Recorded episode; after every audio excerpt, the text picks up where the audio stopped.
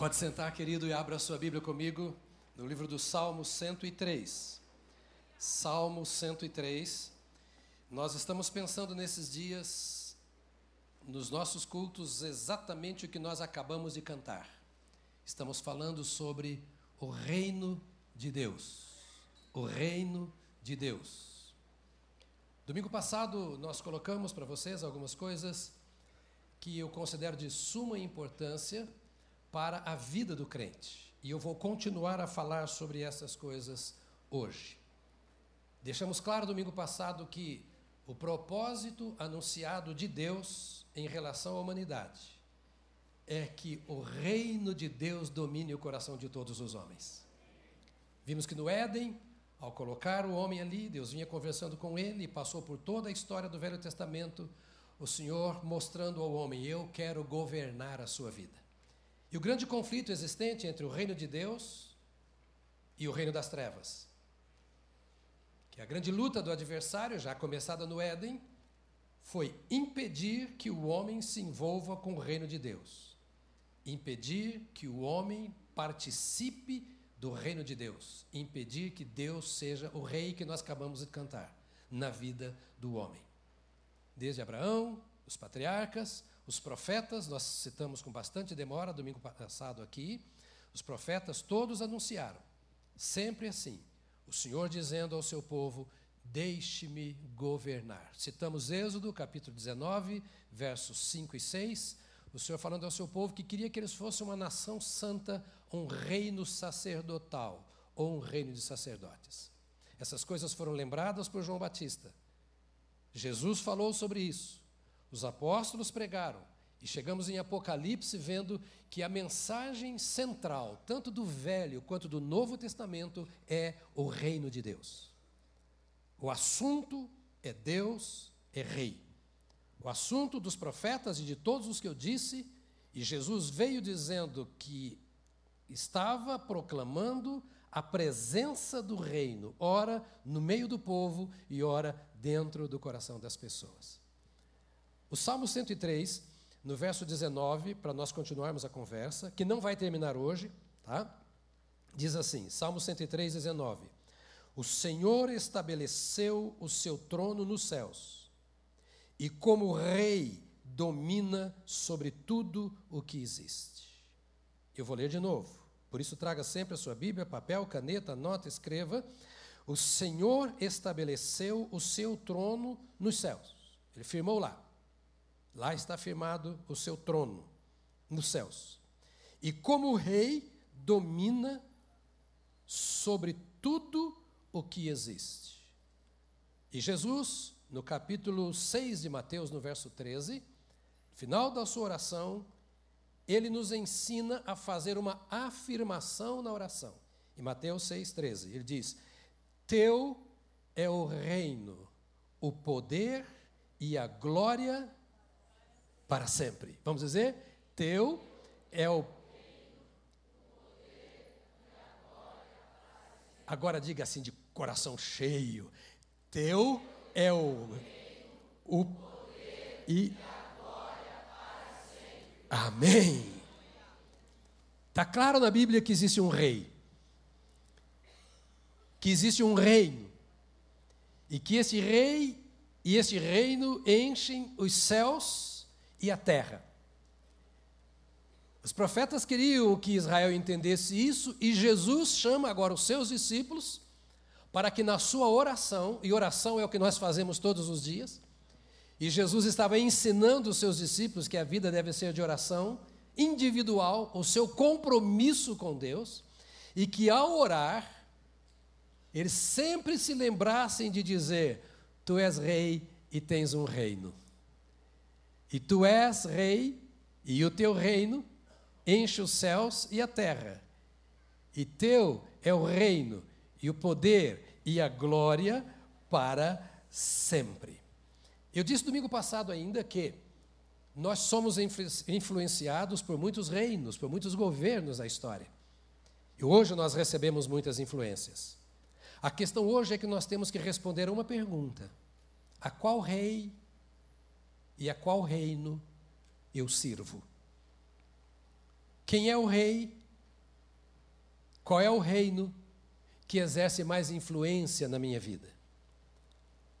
Porque os nossos valores, os nossos ideais, princípios que seguimos, a nossa vida, recebe muita influência dos reinos deste mundo. Pela internet, pela televisão, pelos livros, pela escola, pela educação familiar, pela vizinhança, pelo esporte.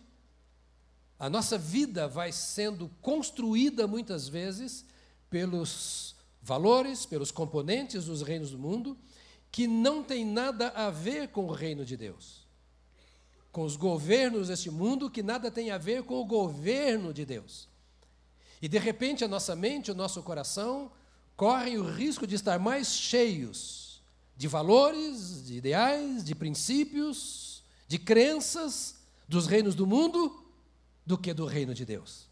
E mesmo estamos cantando que Ele é o Rei, e mesmo adorando ao Senhor do universo, ele pode estar extremamente distante de nós.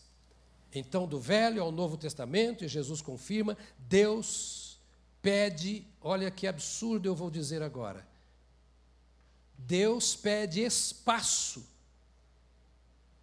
na minha vida para que ele possa reinar.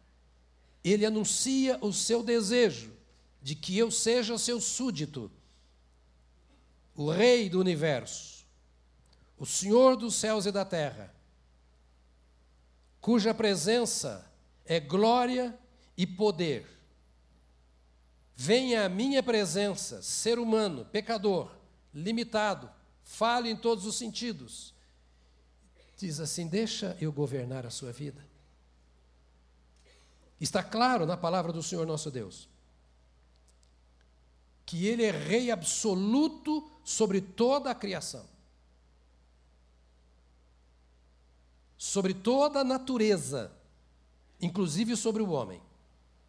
Jesus conversava com seus discípulos, que estavam preocupados com o que comer, o que beber, o que vestir. Ainda bem que na Batista do Povo não tem ninguém que se preocupa com essas coisas, não é? E Jesus diz uma coisa para eles no capítulo 6, no verso 27 de Mateus. Confira se está na sua Bíblia. Diz assim: qual de vocês, na minha versão aqui, eu estou vendo a nova versão tra... a conter. Transformadora, transformadora. Obrigado. Nova versão transformadora. Ah, qual de vocês, por mais preocupado que esteja, alguém está preocupado aqui hoje? Ninguém.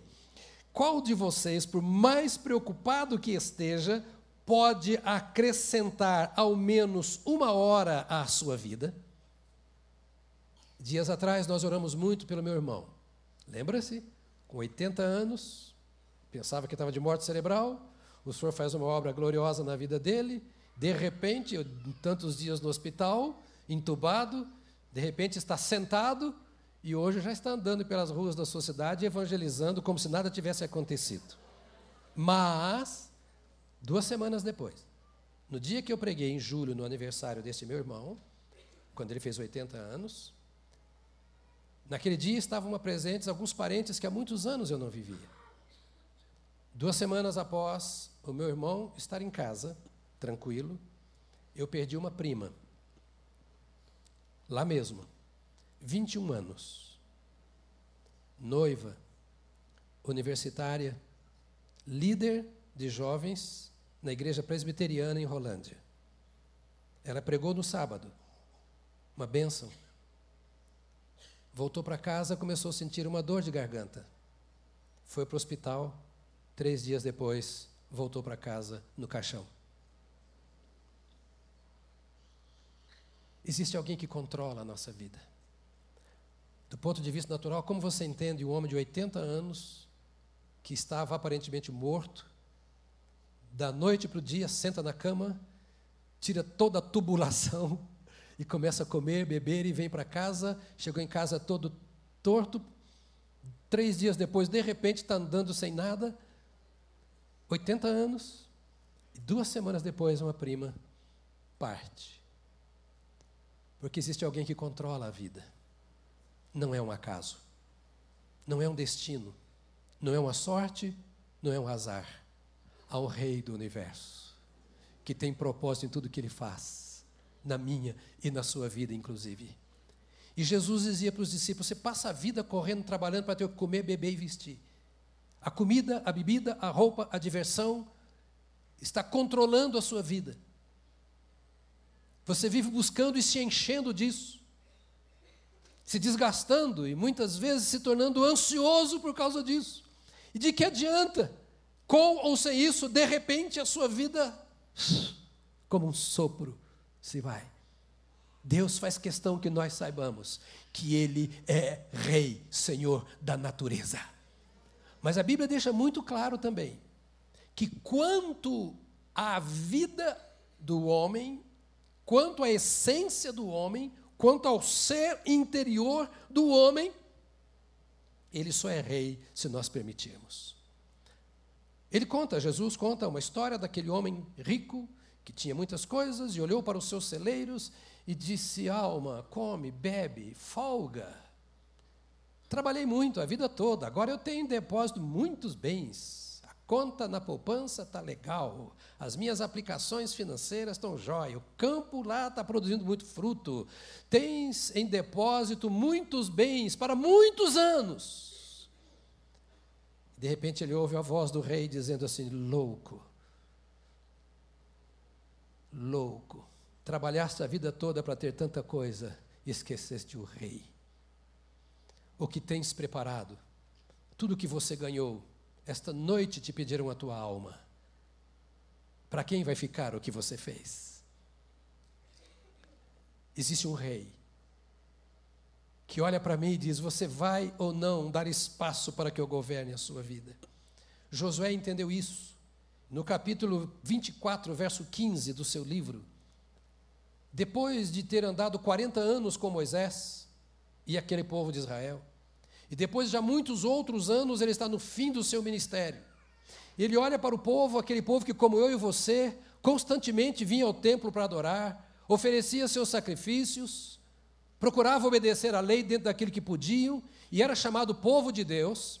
Depois de tantos anos, Josué, agora pronto para partir para a eternidade, se volta para o povo e diz assim: se vocês se recusarem a servir ao Senhor, escolham, diga comigo, escolha.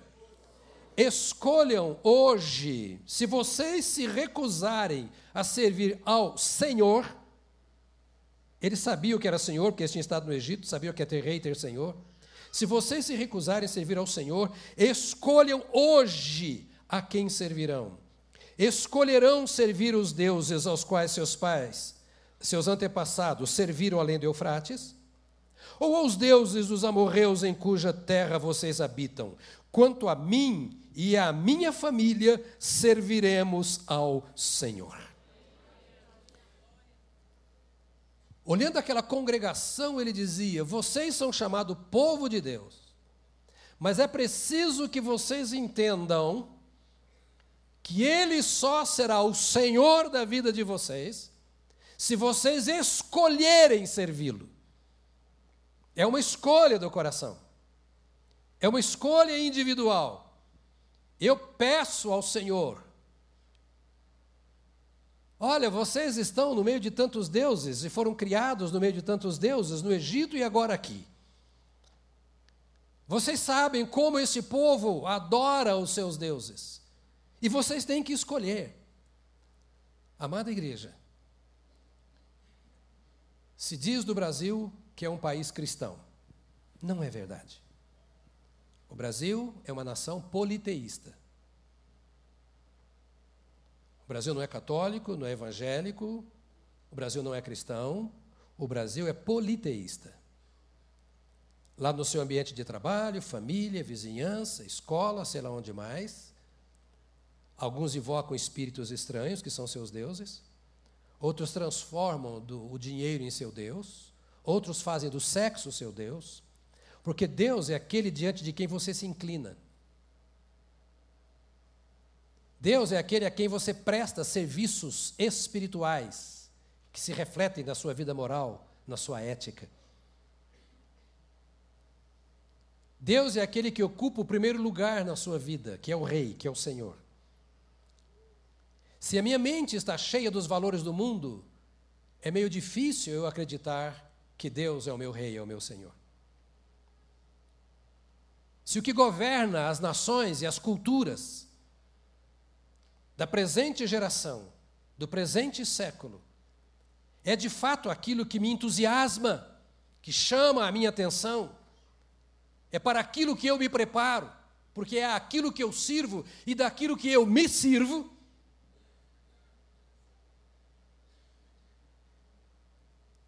O Senhor está dizendo: Eu estou procurando um espaço na sua vida porque você está se inclinando diante dos deuses que os seus pais se inclinaram da além do Eufrates. E vocês estão se inclinando diante dos deuses que estes seus contemporâneos aqui estão se inclinando. Meus amados, precisamos pensar no reino.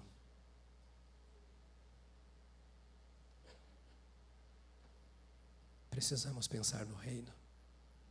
E precisamos pensar no rei.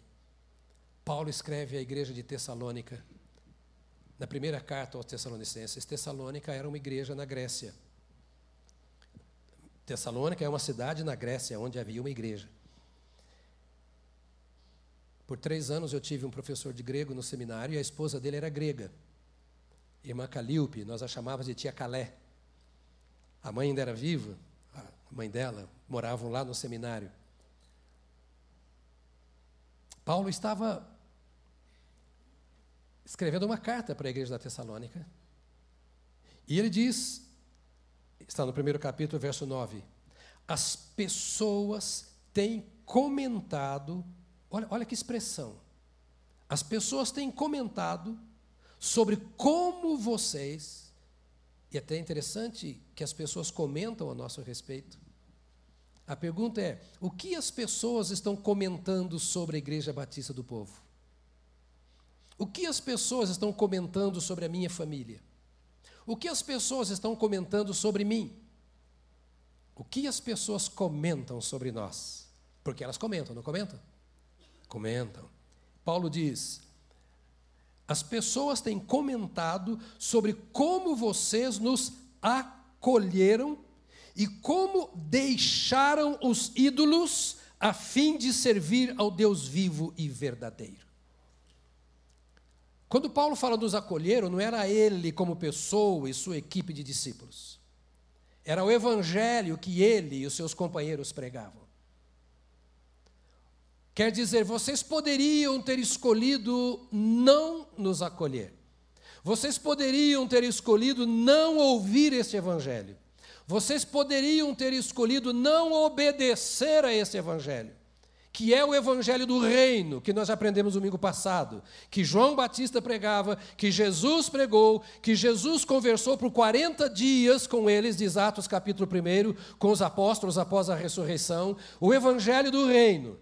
E agora Paulo saiu pregando o evangelho do reino com os demais apóstolos. As pessoas poderiam não ter acolhido, ou seja, embora sabendo que existe um rei e um reino, sabendo da verdade, podiam não acolher, mas eles decidiram acolher, e a decisão foi tal que eles deixaram os ídolos. Diga comigo, deixaram os ídolos.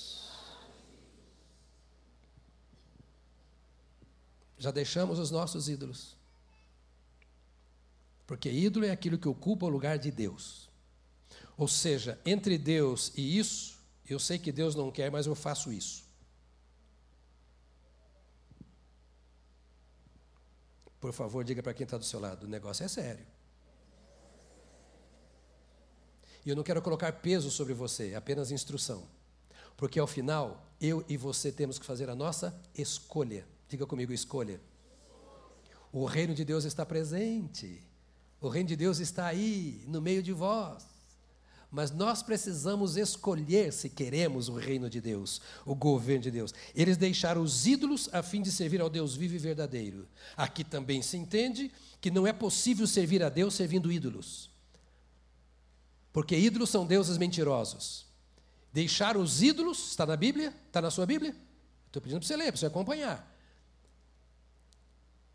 Deixar os ídolos porque era a condição para servir ao Deus vivo e verdadeiro. Reino, a palavra reino no grego basileia, ela quer dizer autoridade para governar, ou autoridade, governo, domínio. Quando fala do reino de Deus, significa esse reino tem autoridade sobre a minha vida. O rei desse reino domina a minha vida. Quando cantamos Jesus, Rei, Rei, Rei, estamos dizendo assim: Ele domina a minha vida. Eu estou declarando que Ele é o Senhor da minha vida. Capite? Hum. E quer dizer também o território onde esse reino está presente. O território, a extensão que este rei domina. A nossa vida é como um território, dividido em muitas províncias, em muitos estados, em muitas cidades, em muitos bairros, em muitos locais. Nós somos um universo dentro de um corpo. Temos o espírito, temos a alma, temos o corpo, uma mente fabulosa. Nós não damos conta de usar tudo que a nossa mente poderia fazer.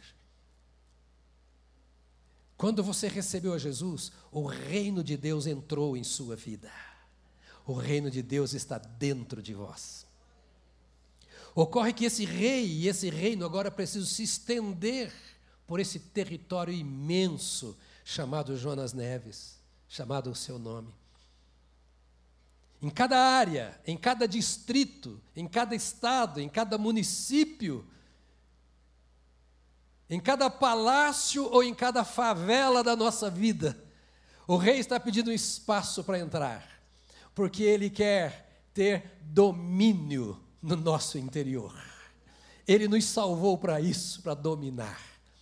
E não permitir que o Senhor domine dá aquela sensação de peso, de culpa, de tristeza, às vezes de angústia, vazio e até de morte, por saber que o Senhor está aqui e que eu estou prendendo em algumas áreas da minha vida. Tira o sono.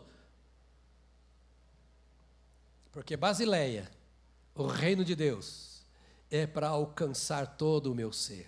Logo, ser dominado pelo rei e pelo reino, é um desafio para toda a nossa vida. Cada dia cedendo espaço ao rei, cada dia ouvindo o Senhor dizer: Deixa eu andar um pouquinho mais na sua vida, me dá um pedacinho mais do seu coração. Joga um pouco mais coisas que estão na sua mente fora. E deixa, diz o Senhor, as coisas que estão na minha mente entrar na sua mente expulsa o quanto possível, quanto mais rápido, aquelas coisas que são dos reinos deste mundo. E invoque, ou seja, chame para dentro de si as coisas que são próprias do reino de Deus. Esqueça aquilo que você aprendeu no reino da família, no reino dos negócios, no reino da escola, da cultura. Esqueça o que você aprende nos reinos deste mundo e deixe o reino de Deus ir dominando parte por parte os territórios da sua vida. Salmo 22 diz: Todos os confins da terra se lembrarão e se voltarão para o Senhor, e todas as famílias das nações se prostrarão diante dele, pois do Senhor é o reino e ele governa sobre as nações. Governo significa, o reino melhor significa governo de Deus. Diga comigo assim: governo de Deus. Onde está o reino de Deus? Onde Deus governa. Porque quando falamos de reino de Deus, parece uma coisa assim etérea, fluida. Está no espaço, está não sei aonde. O reino de Deus está onde Deus reina. O reino de Deus está onde Deus governa. Paulo, Pedro, primeira epístola de Pedro, capítulo 3, verso 15, ele diz assim: consagrem, pode repetir comigo? Consagrem, diga para o meu seu lado, consagre. Consagrem a Cristo como Senhor de sua vida. Consagrem a Cristo como Senhor da sua vida. 1 Pedro 3,15. É um, irmãos, isso, isso, isso nos humilha.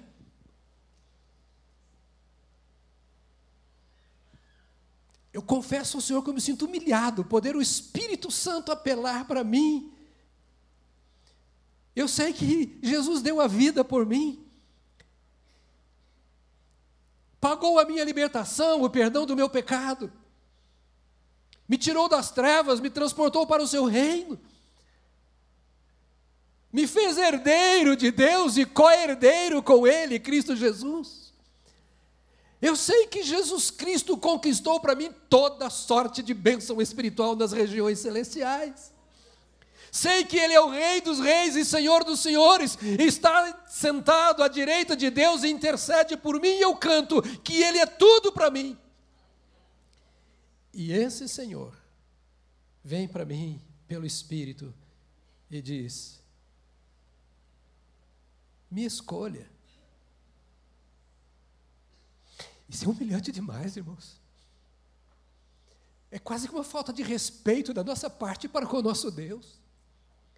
Ele tem que apelar ao meu coração, me consagre como dono da sua vida. Separe a sua vida para mim como eu separei a minha para você.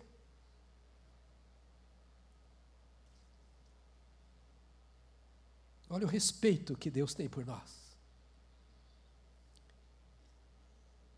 Ele não é um imperador que conquista na força bruta. Ele é rei. Bendito seja o nome do Senhor. Bendito seja o nome do Senhor. Quem somos nós para podermos ouvir e ignorar um apelo do Senhor como este? Consagre a Cristo como dono da sua vida. Consagre a Cristo como Senhor em seu coração.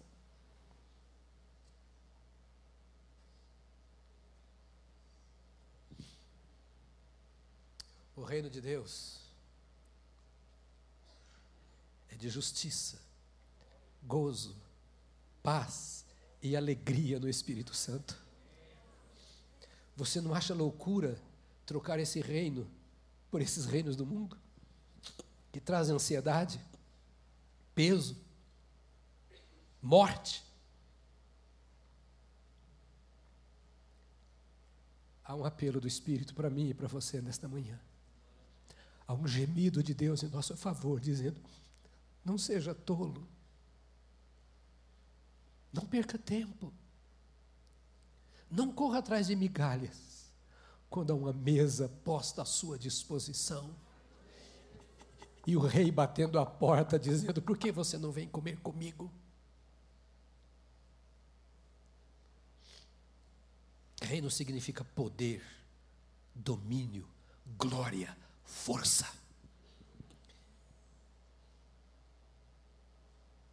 Qual é a glória da nossa vida? São as glórias do mundo, as honrarias que nos oferecem. É essa glória que nós queremos, o reino que queremos. Qual é o poder que há em nosso coração? O poder da carne, o poder do pecado, o poder das trevas ou o poder do reino de Deus? Reino é poder. O que eu vivo mostra qual é o poder que governa a minha vida, qual é a glória atrás da qual eu corro.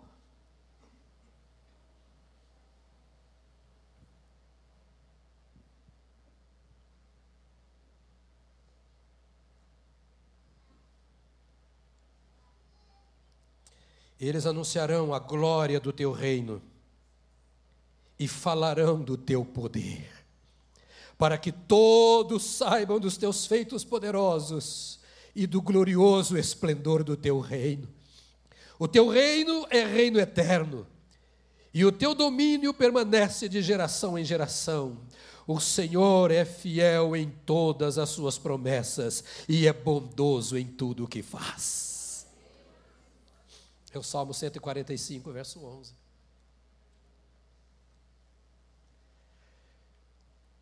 Estou tentando e me esforçando ao máximo para que o Espírito Santo de Deus comece a dizer para você o quanto você vale.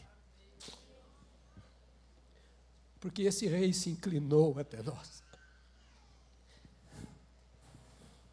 Porque foi esse rei quem se esvaziou, quem se deu por nós. E o impostor, o príncipe das trevas, vem tentando roubar do corpo de Cristo a glória que é do Senhor Jesus. E quantos têm se inclinado diante dos reinos deste mundo? Onde Deus exerce o seu poder e a sua autoridade, ali está o seu reino.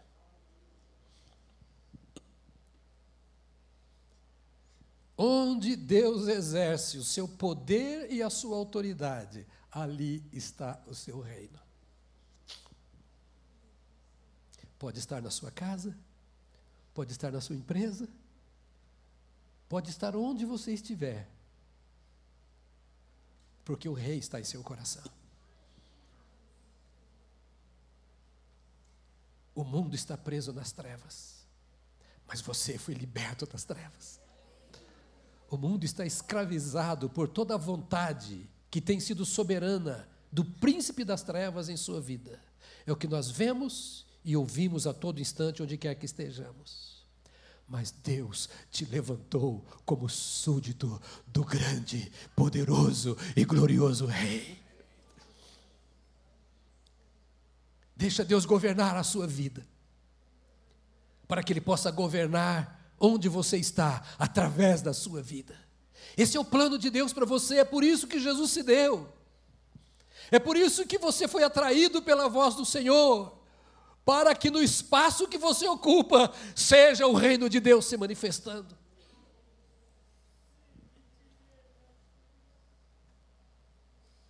Aleluia. Louve, ó minha alma, ao Senhor. Louvarei ao Senhor por toda a minha vida Cantarei louvores ao meu Deus enquanto eu viver. Não confie em príncipes, em meros mortais, incapazes de salvar. Quando o espírito deles se vai, voltam ao pó. Naquele mesmo dia acabam-se os seus planos. Como é feliz aquele cujo auxílio é o Deus de Jacó, cuja esperança está no Senhor, no seu Deus, que fez os céus, a terra, o mar e tudo o que neles há e que mantém a sua fidelidade para sempre. Ele defende a causa dos oprimidos e dá alimento aos famintos. O Senhor liberta os presos. O Senhor dá vista aos cegos. O Senhor levanta os abatidos, o Senhor ama os justos, o Senhor protege o estrangeiro e sustém o órfão e a viúva, mas frustra o propósito dos ímpios. O Senhor reina para sempre. O teu Deus, ó Sião, o teu Deus, ó Batista do povo, o teu Deus reina de geração em geração. Aleluia, aleluia, aleluia. Aleluia. É o Salmo 146.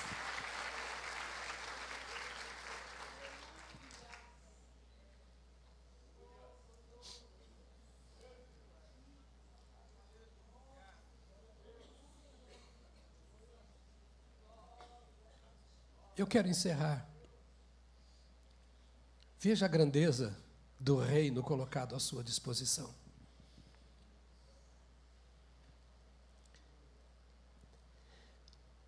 Perceba o quanto nós, tão frágeis, tão pecadores, tão falhos, se me permita, tão maus, fomos elevados a tanta nobreza. Filhos do Rei, súditos do Rei. Por favor, em nome de Jesus, pense nisso. O que Deus fez na sua vida, o que Deus fez em seu favor. Deixe Ele dominar o seu coração. Entregue o seu ser a Ele, consagre-o como Senhor em sua vida.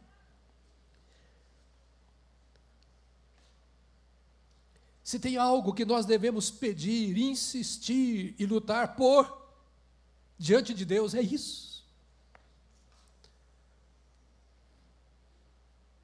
Não é que Ele não queira dar, outras coisas. Ele quer.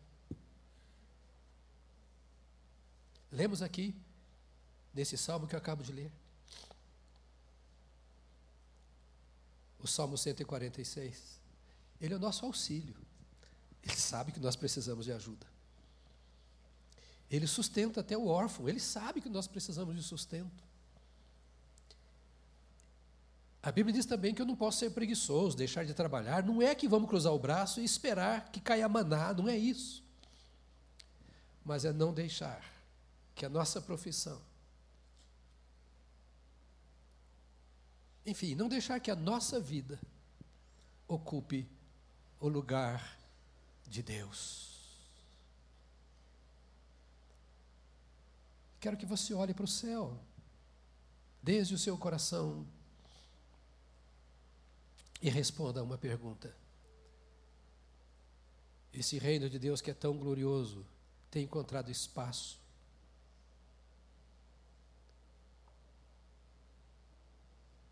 Eu creio que Deus não se impressiona com o meu culto. A dignidade do Senhor é tão alta que, por mais que eu me esforce para oferecer o melhor culto, é muito pouca coisa para o Senhor. Nós não conseguimos entender a glória de Deus. Mas Ele nos recebe. É uma escolha.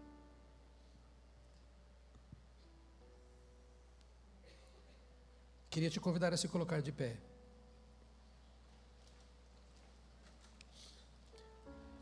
Não no próximo domingo, porque estaremos com um evento especial, mas no outro a gente vai continuar sobre esse assunto. Sabe por quê? Porque você é propriedade exclusiva do Rei.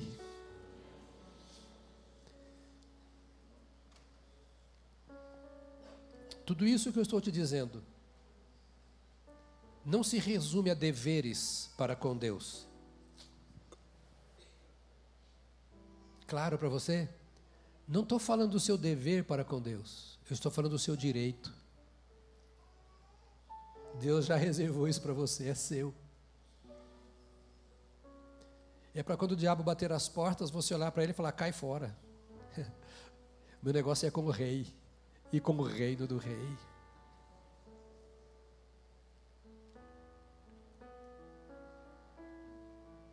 A gente vai orar juntos.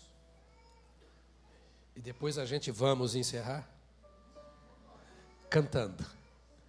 Pode ser? Pode ser?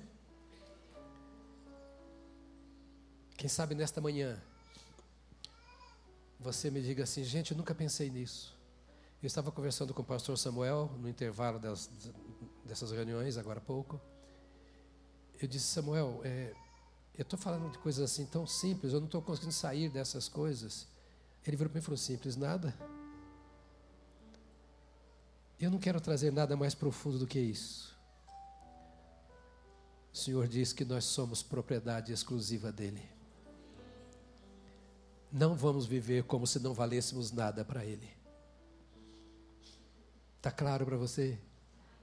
Então, assim, com aquela cara de crente santo, santificado, lavado no sangue de Jesus, diga para quem está ao seu lado: você é de Deus, cara.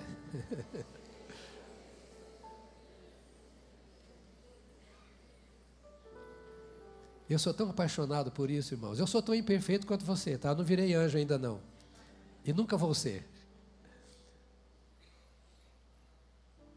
Mas esse Deus que conhece as nossas imperfeições, luta em nosso favor para que sejamos aperfeiçoados. Essa é que é a delícia de servir ao Senhor. Que nós não estamos lutando sozinhos. Não tem nada escondido, tudo está patente diante dos olhos do Senhor. Tudinho, tudinho, tudinho. Tudinho. Ele sabe tudo. E mesmo assim, apesar de tudo o que ele vê em nós que não presta. Ele faz um convite, e sobre isso nós vamos orar agora. Isaías capítulo 1, versos 18, 19. Há uma discussão de Israel que havia deixado de servir ao Senhor e estava servindo a ídolos. O Senhor falou assim: não vem com culto mais de lua nova, jejum, não quero nada de vocês disso. Não me interessa. Eu quero chamar vocês para um papo, para uma discussão. Depois você lê Isaías primeiro. Vinde e arrazoemos. Ou seja, vamos discutir aqui quem é que tem razão. Você já pensou Deus te chamar para isso? Você está andando por aí, cara, vem cá, senta aqui. Deus falando com você, senta aqui, vamos conversar, vamos ver se você tem razão de viver. Já perdoei seus pecados. Já te dei a salvação. Como prova disso, coloquei o Espírito Santo na sua vida e você está vivendo essa merreca de vidinha aí? É Deus falando assim: senta aqui, vamos conversar sobre esse negócio. Perto está o Senhor de todos os que o invocam. E você fala que eu estou longe? Que não sente a minha presença? Vamos sentar e conversar. Quem é que está errado? Eu ou você, diz o Senhor? Ou você não está me invocando em espírito em verdade? Ah, vou pregar de novo.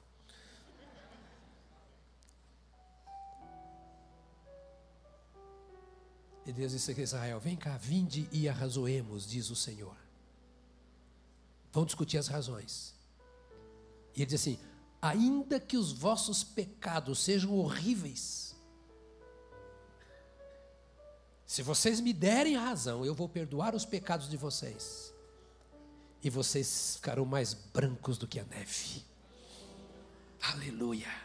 Não é que ele não veja ou que ele ignore faça vistas grossas às nossas falhas. É que Ele nos ama tanto, tanto, tanto, e nós não devemos dar razão aos nossos erros por causa disso. Permanecer no pecado por causa da graça, diz Paulo, não pode. Mas precisamos entender que Ele nos ama tanto, tanto, tanto, tanto, que vendo a nossa grosseria, Ele ainda vem e se curva e diz: Vem cá, filhinho, vamos conversar um pouquinho. Eu quero te ajudar a vencer essa fraqueza. E você vai virar as costas para o Senhor. Não é para mim, nem para a Batista do Povo, nem para a sua igreja. Estou falando da nossa caminhada com Deus. Feche os seus olhos agora, por favor, e ore. Com olhos fechados e os olhos espirituais abertos. Deixe o Senhor consolar o seu coração nesta manhã com essas palavras. Receba do Senhor o convite, o convite para que Ele governe a sua vida. Diga, Senhor, eu não mereço o Senhor me pedir isso. Mas eu, eu quero que tu governes a minha vida. Eu quero. Eu permito que o Senhor governe a minha vida. Aceito que tu me assistas.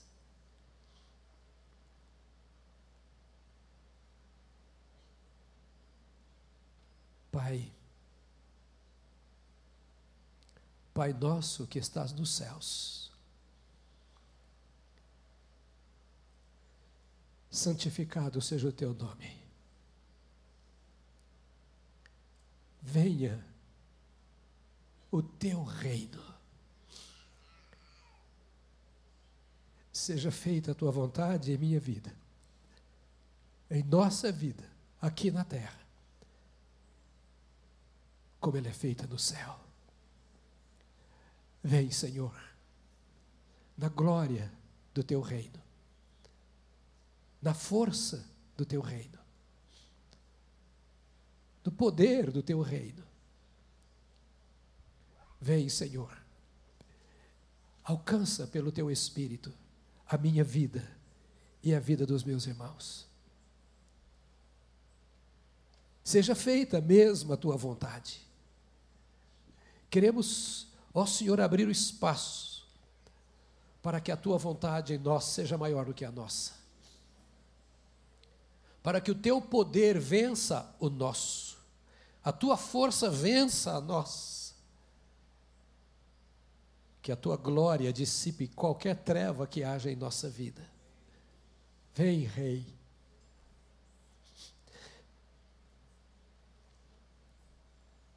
Santificado seja o teu nome, separado seja o teu nome em nossa vida que o teu nome seja mais alto e mais importante do que o nosso.